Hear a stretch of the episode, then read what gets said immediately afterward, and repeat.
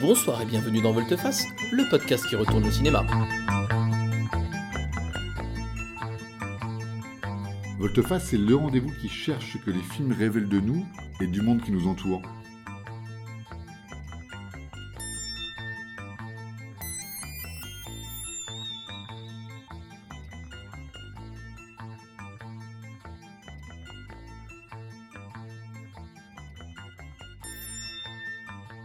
Aujourd'hui, dans Volteface, on parle du film Les Faucons de la Nuit de Bruce Malmuth, sorti en 1981 avec Sylvester Stallone, Billy D. Williams et Rutger Hauer.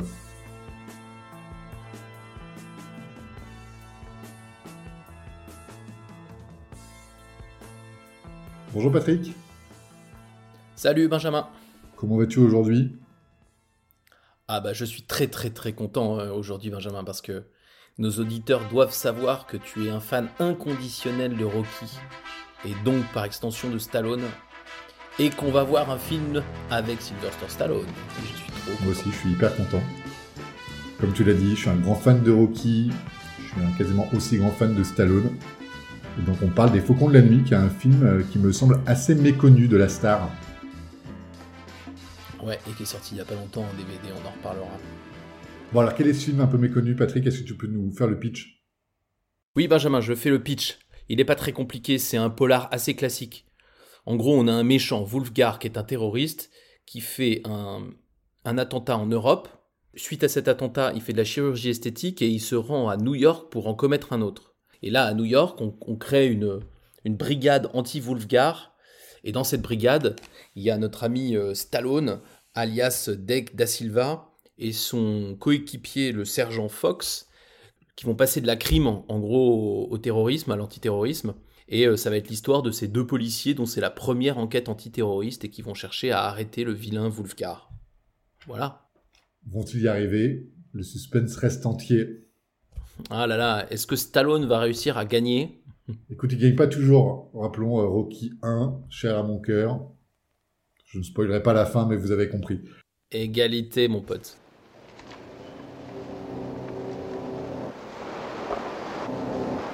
Is this trip business or pleasure? Pleasure, I hope. Welcome to the United States. Hamer Reinhardt, sometimes called Wolfgar. Born Frankfurt, Germany, 1946. Educated Paris and Patrice Lumumba University, Moscow. Currently self-employed. Occupation, international terrorist.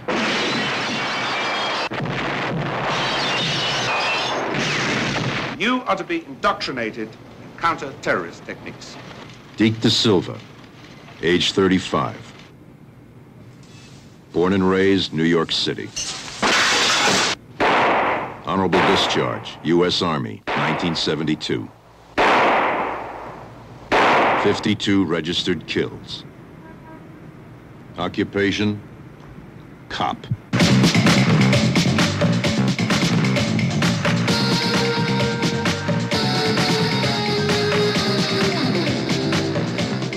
One man can bring the world to its knees. And only one man can stop him.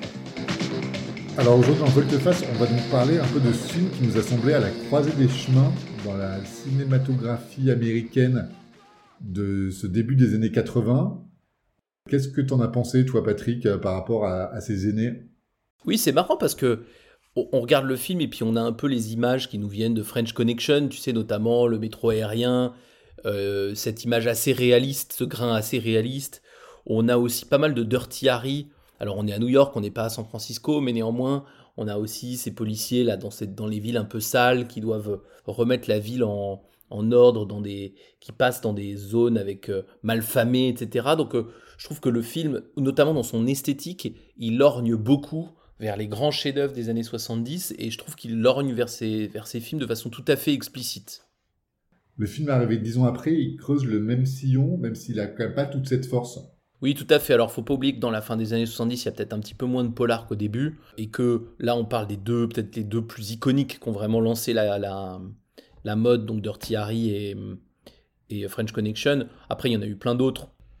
Mais c'est vrai que c'est un film qui lorgne vers le passé assez nettement dans son esthétique et qui cherche pas à faire quelque chose de vraiment nouveau, alors que certains films étaient sortis euh, quelques mois avant. Il aurait déjà pu s'inscrire là-dedans au niveau esthétique et c'est pas le cas. C'est vrai que donc on voit que c'est une histoire de flics et c'est aussi deux flics qui, bossent ensemble. Donc on, peut penser à, des films des années 80 comme euh, peut-être Die Hard, le film de John McTiernan. Également, on peut penser aux buddy movie, euh, les premiers, donc euh, le plus iconique qui pourrait être euh, L'arme fatale de Richard Donner sorti en 87, donc six ans après celui-là. Ben, on n'est pas tout à fait sur ces mêmes registres quand même. Non, j'étais en train de regarder euh, que même 48 heures, donc on considère vraiment comme étant un peu le premier de ces buddy movies euh, des années 80. Euh, c'est un film qui, arrive en 82, donc juste, juste après Les Faucons de la Nuit. Et on sent bien que Les Faucons de la Nuit, il, il a ce côté buddy movie, mais pas du tout encore assez travaillé. Euh, le, duo ne se dispute pas, euh, il n'a pas ce côté qu'on va retrouver après euh, dans les Eddie Murphy, dans les, effectivement dans les armes fatales et dans tous les buddy movies où on a deux personnages avec des caractères hyper différents. Là, dans Les Faucons de la Nuit, les personnages, ils sont finalement, ils pensent un peu pareil, ils sont un peu pareils, c'est deux copains quoi. On n'a pas la dynamique du buddy movie qui va, qui va si bien marcher dans l'arme fatale ou dans, dans 48 heures quoi. Ils sont pas du tout antagonistes et aussi euh, le sergent Fox c'est pas vraiment le faire valoir de Dec da Silva. Il est euh, quasiment euh, présent à l'écran autant de temps que que, que Stallone. Il n'est pas le sidekick qui est là pour faire avancer l'histoire. C'est vraiment un personnage qui est présent de manière vraiment importante et qui accompagne le héros euh, sans être juste un faire valoir. Il est, il est quasiment au même niveau que lui. Ouais, alors je trouve ça très intéressant euh, puisque tu, on parle du film là qui est un peu entre deux époques. C'est que du coup, si on s'éloigne un peu puis qu'on regarde ce qu'on est en train de voir, on se rend compte que c'est un film qui est sympathique parce qu'il est un peu le cul entre deux chaises et il a plus du tout le côté hyper coup de poing des, des polars des années 70. hein. Je parlais de French Connection, où j'aurais pu parler, on va en reparler après aussi de Serpico, des films comme ça qui sont hyper durs et qui ont un message politique hyper fort et qui fait réfléchir. À la fin, tu es mal à l'aise de vivre dans cette société-là, presque. Donc il a plus ça, c'est-à-dire qu'il a l'esthétique, mais il a perdu cette espèce de dureté et ce pessimisme des caractéristiques des années 70. Par contre, il n'a pas encore gagné le côté ultra fun euh, qu'on va retrouver dans les Eddie Murphy ou qu'on va retrouver dans les, euh, dans les Armes Fatales, avec des personnages qui certes euh, font une enquête, mais font aussi des scènes d'action hyper spectaculaires et beaucoup d'humour. Et on voit que là, on a, on a un film qui est finalement assez sage en termes d'action et d'humour. C'est poli, quoi. Hein, c'est pas encore, ils y vont pas à fond. Et donc ce film, il, est, il peut paraître un peu raté si on se dit, bah tiens, il est ni dans l'un ni dans l'autre. Mais c'est ce qui donne son charme, je trouve. C'est qu'il est, il est pas totalement réussi, soyons clairs, mais il a vraiment le charme de ce changement d'époque. Ouais, il est un peu engoncé dans son, dans son réalisme. Ouais. C'est-à-dire qu'il en fait pas quelque chose qui est un coup de poing, alors qu'il devrait. Euh, ou alors, alors franchement, aller dans le, dans le fun et puis euh, s'en foutre du réalisme, et ça marcherait très bien. Ce qui, ce qui est pas trop le cas. Qui est aussi assez réaliste, c'est euh, l'antagonisme qui existe entre les deux personnages principaux, donc le terroriste euh, et le flic joué par Stallone, donc euh, Dec da Silva. Patrick, est-ce que tu peux nous dire ce que tu as pensé de ce terroriste Vulgar, campé par Rutger Hauer, l'acteur qui jouera après le, répliquant dans Blade Runner, sorti euh, un an après. Bah, c'est pareil, ce terroriste, il est un peu entre deux eaux, c'est-à-dire que euh, le, film le présente comme un terroriste, et donc si vous, attendez, vous attendrez peut-être à voir un terroriste comme on en voit maintenant dans les films, au moins comme on voit dans Die Hard, donc euh, qui ont une espèce de vague cause ou en tout cas un but très clair et on comprend pourquoi il met la terreur, même si on le on n'est pas forcément de son côté, on n'est même pas du tout de son côté, mais en tout cas là on comprend même pas ce qu'il veut faire. Et en réalité, il est presque plus tueur en série. Et pour ça, on parlait de Dirty Harry. Pour moi, il me fait plus penser au tueur de Dirty Harry euh, qui bute les gens euh, sur les toits des immeubles. Parce qu'en fait, il a un plaisir à tuer, manifestement. Euh, pour lui, tuer, c'est plutôt une œuvre d'art et tout ça. Et je trouve que ce terroriste, ben voilà, il est aussi comme le film, il est un peu coincé entre la noirceur des, méchants des années 70, de ces tueurs horribles, euh, sanguinaires, tueurs en série, machin, et euh, ce qui n'est pas encore le grand méchant euh, de, qui va venir un peu plus tard, le vrai le terrorisme international, etc. Donc c'est c'est un proto-terroriste international pas complètement crédible. Et encore une fois, on est un peu le cul entre deux chaises. C'est vrai que le personnage cherche à se créer une notoriété. Il est assez imbu de lui-même, il veut plaire. Il a deux passions. Alors moi, ça m'a fait euh, quand même beaucoup rigoler. C'est donc le terrorisme et les boîtes de nuit. donc on sait qu'il veut séduire. Il séduit toujours des, très belles femmes en club, etc. Et c'est ça qui est assez étonnant, c'est que son grand œuvre, c'est euh, en fait son autopromotion. Moi, je voudrais comparer ce, terrorisme à un terrorisme dont on a déjà parlé dans, dans Volteface, qui est euh, le terrorisme du film Dilsey de Mani Ratman sorti en 98, où là, la jeune femme qu'on suit dans le film est donc une terroriste, mais qui se bat pour sa cause, qui se bat pour sa cause donc, du, du Cachemire. Elle, elle a vu euh, sa famille se faire euh, décimer par l'armée de la République indienne, et elle veut juste l'indépendance et la vengeance. On peut comprendre, tant et si bien qu'on puisse comprendre le terrorisme, mais on peut comprendre un peu sa fêlure, on peut comprendre son combat. Là, c'est vrai, comme tu l'as dit, il y a un côté euh, plaisir, un côté vedettariat qui est comme assez gênant. Oui, et puis d'ailleurs, tu sais, ça me fait penser en terroriste psychopathe. Il y en avait un en t'écoutant qui me revenait en tête, c'est celui de Skyfall, euh, donc 2012. Hein, bien sûr, on est bien plus tard. Mais maintenant, c'est cela qu'on a en tête, en fait, de terroriste. Skyfall, il a ce côté un peu euh, show-off, euh, et puis un peu, il a du plaisir à tuer, même s'il a une cause au fond. Mais quand tu vois les deux à côté, tu, tu te dis, mais quel chemin? Enfin, on a, on a vraiment travaillé, enfin, le personnage de, des Faucons de la Nuit, il est un petit peu atrophié quand tu vois celui de Skyfall. C'est-à-dire qu'il manque un peu de superbe, si tant est qu'encore une fois on puisse avoir de la superbe en étant terroriste, enfin on est dans le cinéma, faut quand même l'accepter. Et voilà, il manque un peu de ce. Il est, il est, il est pas tout à fait fini, ce, ce, personnage, je trouve. Il est bien contrebalancé par son pendant héroïque, qui lui aussi est assez terre à terre, donc c'est finalement un film qui est assez les pieds sur terre.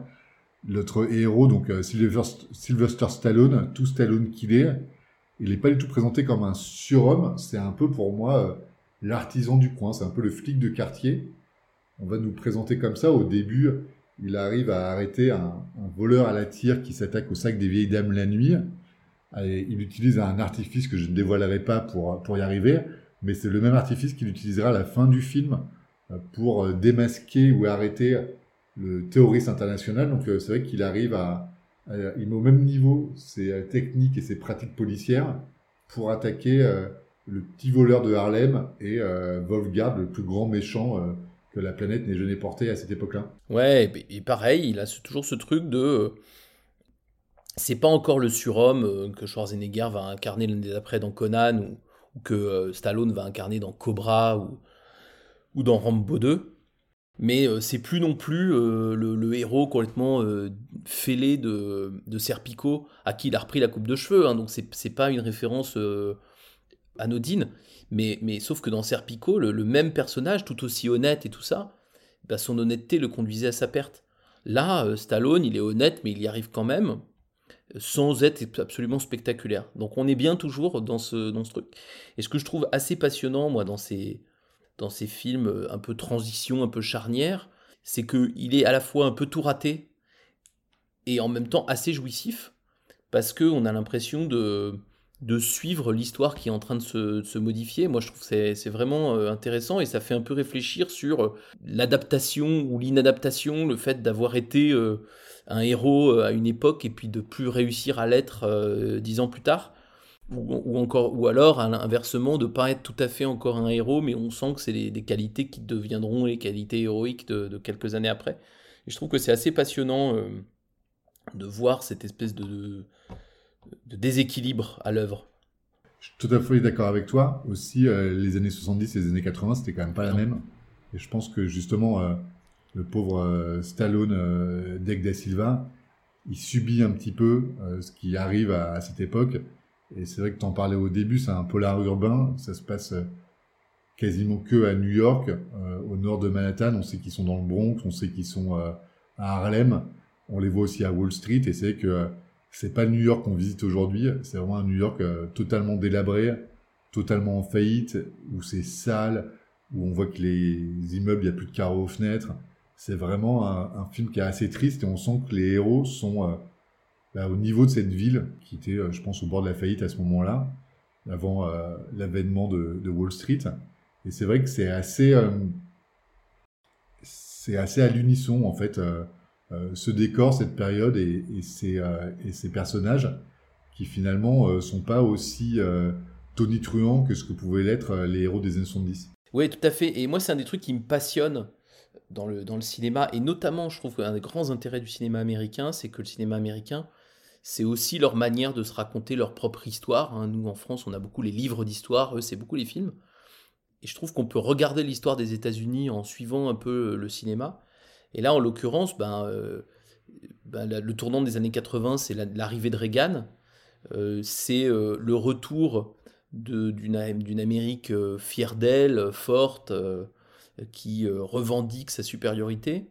Après des années qui sont des années quand même compliquées, des années 70, hyper fortes au niveau artistique, mais quand même très compliquées au niveau politique. Il y a eu, Nixon, il y a eu la guerre du Vietnam, il y a eu tout le bordel.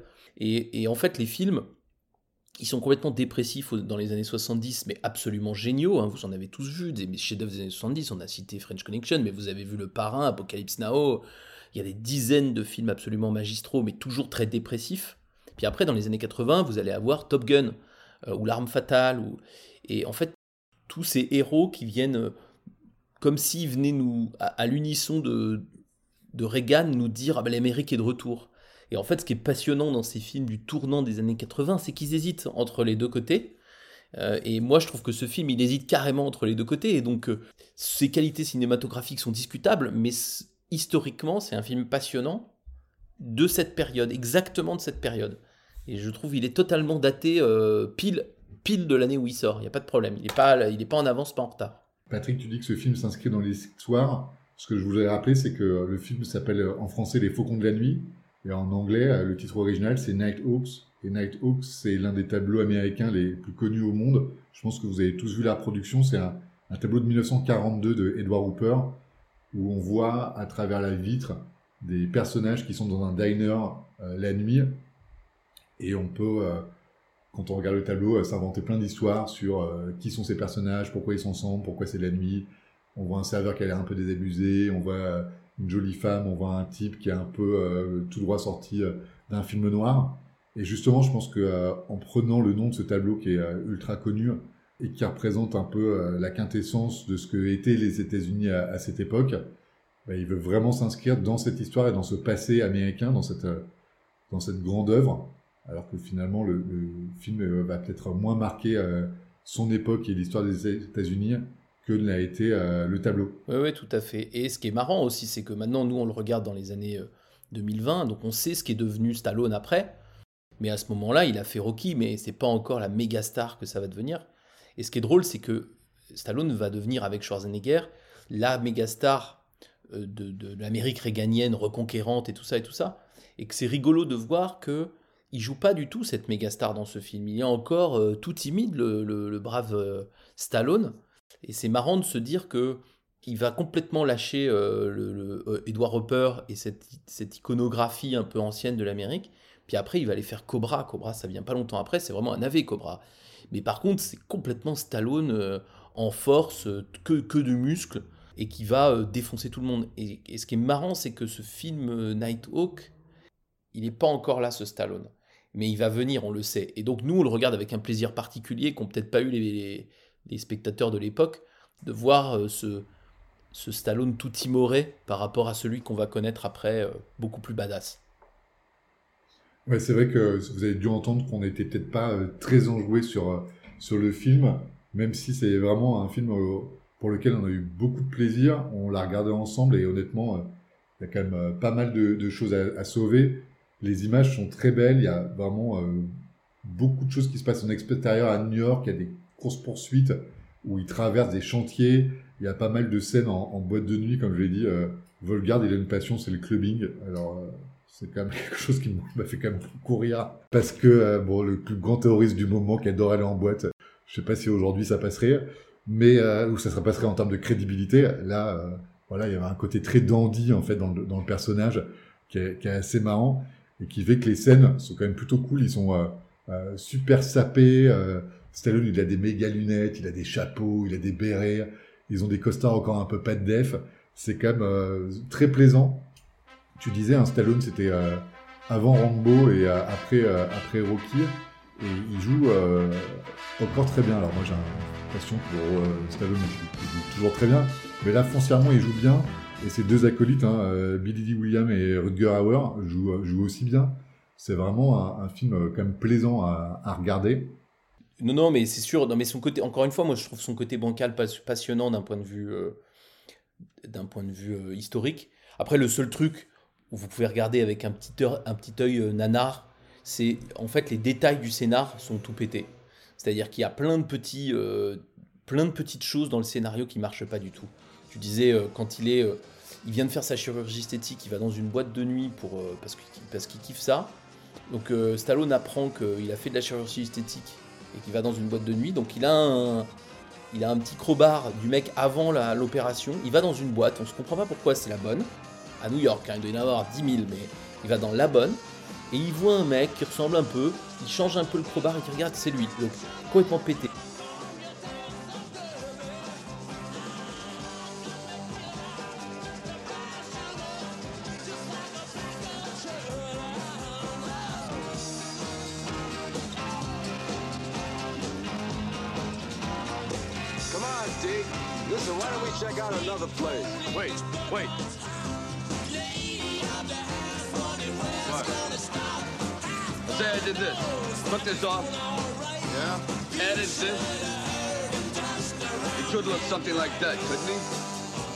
Yeah, I guess so. Why?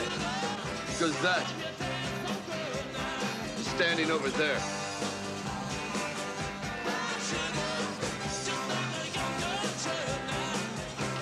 I got a feeling. Well, you want to go check him out? Et pareil, à un moment donné, ils sont dans une situation où en gros le terroriste dit je veux surtout pas que vous vous approchiez, si vous vous approchez je tue un otage. Et lui il vient en hélico, il s'approche à 10 mètres. Et c'est pas gênant quoi. Enfin donc il y a un truc, mais pareil moi je trouve ça pas désagréable. Il y a un truc un tout petit peu nanardesque dans les détails de scénario qui marche pas en vrai. Mais euh, le reste du film est, tellement intéressant sur le plan euh, artistique comme tu disais en partie et plus sur le plan historique et histoire du cinéma, mais histoire de l'Amérique au- aussi, que ça passe Bon, on vous recommande euh, donc Les Faucons de la Nuit pour passer un bon moment. Carrément. Et comment on peut voir euh, ce bon moment, Patrick? Donc euh, vous pouvez le trouver pas trop cher euh, dans une ancienne édition à 90 centimes, mais si vous allez le chercher sur une édition un peu meilleure, il est ressorti dans une nouvelle édition avec une très jolie copie chez un éditeur qui s'appelle l'Atelier de l'Image, je connaissais pas, mais écoute, il a fait quelques, ils ont sorti quelques films. Il est sorti en Blu-ray et ou en DVD, et on le trouve en DVD aux alentours de 10 euros et en Blu-ray à un peu plus de 15 balles. Donc c'est pas trop dur à voir et franchement ça les vaut. Ouais, le- la, la copie est de très grande qualité. Moi, j'ai trouvé ça très plaisant. Euh, ça fait pas un film daté, euh, malgré euh, le New York des années 80 et les costumes. D'un point de vue image, Ouais, la copie est vraiment super. Ouais, c'est canon. Écoute, Patrick, merci pour cet échange sur les Faucons de la Nuit. Je te propose qu'on passe à nos deux rubriques de fin. Ouais, la rubrique remake Allez, on commence par la rubrique remake.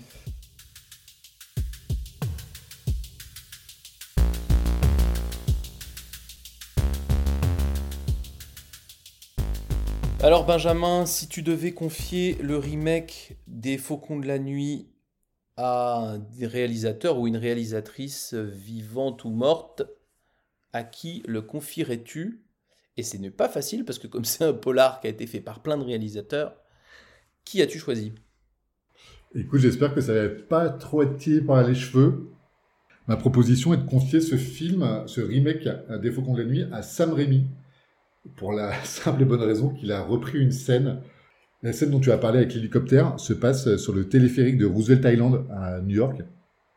Et c'est une scène qui a été repompée par Sam Raimi dans le premier Spider-Man sorti en 2002, où il y a le bouffon vert qui terrorise les pauvres passagers de la cabine du téléphérique dans lequel doit être Mary Jane, je dis pas de bêtises ou quelque chose comme ça, où elle est accrochée au pont qui est à côté. Et donc dans cette scène, Sam Raimi montre vraiment euh, tout son talent à montrer la ville de haut, à tourner autour de cette cabine. Comme c'est la scène clé euh, du dénouement de l'histoire des Faucons de la Nuit, euh, j'aurais bien confié à Sam Raimi de refaire tout le film et euh, de nous apporter euh, pas mal de plaisir visuel avec euh, cette attaque de la cabine euh, de Roosevelt Island. Oui, puis je crois quand même que Sam Raimi c'est un réalisateur d'un cran euh, supérieur à celui des Faucons de la Nuit, donc ça aurait sûrement fait un film euh, très très intéressant.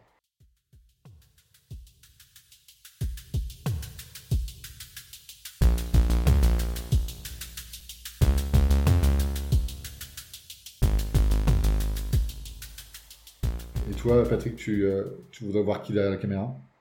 J'ai voulu qu'on fasse un film de Stallone, enfin avec Stallone, pour, euh, parce que ça te fait plaisir, mais je me suis dit qu'on Ça pouvait. fait grand plaisir. Ça te fait grand plaisir, mais je me suis dit que le remake pourrait être fait par une autre de tes idoles. Là, là aussi, c'est un acteur, mais on pourrait voir la version de Will Ferrell. Ah oui.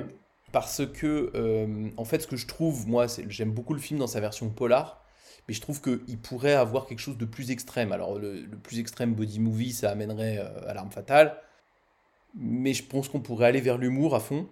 Alors, il a un peu fait ça, Will Ferrell, dans Very Bad Cops, hein, d'avoir un peu des policiers comme ça, un peu débiles. Euh, mais je pense que ça pourrait être, euh, ça pourrait être de l'anti. Ouais, c'est très drôle. Non, mais il pourrait, ça pourrait être de l'antiterrorisme. Euh, Will Ferrell en antiterroriste, euh, ça me, ça, me, ça me parle. Et surtout avec ce terroriste un peu pété qui aime, qui aime aller dans les nightclubs, j'imagine des scènes assez, assez incroyables avec, avec Will Ferrell.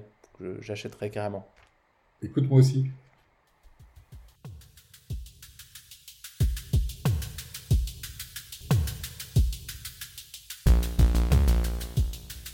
Je te propose de conclure cet épisode de Volte-Face par euh, bah, les envies que t'as donné la vision de ce film. Patrick, suite au Faucon de la Nuit, euh, quel film souhaiterais-tu voir? J'ai eu envie de voir un film à New York euh, qui passe un peu dans le métro et un film des années 70, très peu connu et pourtant c'est vraiment une petite pépite. Je vous conseille à tous Les Pirates du métro, un film de 1974 de Joseph Sergent avec l'inénarrable Walter Matthau que j'aime plus que tout, euh, qu'il soit dans des comédies ou dans des films plus euh, policiers. Et là, c'est un film incroyable d'une prise d'otage dans le métro, c'est vraiment trop trop cool. Et on va vraiment avoir euh, la même esthétique que, que les Faucons de la Nuit, mais alors là, on est dans un univers franchement des années 70, donc attendez-vous à du pessimisme, et ça marche très très fort, les Pirates du métro.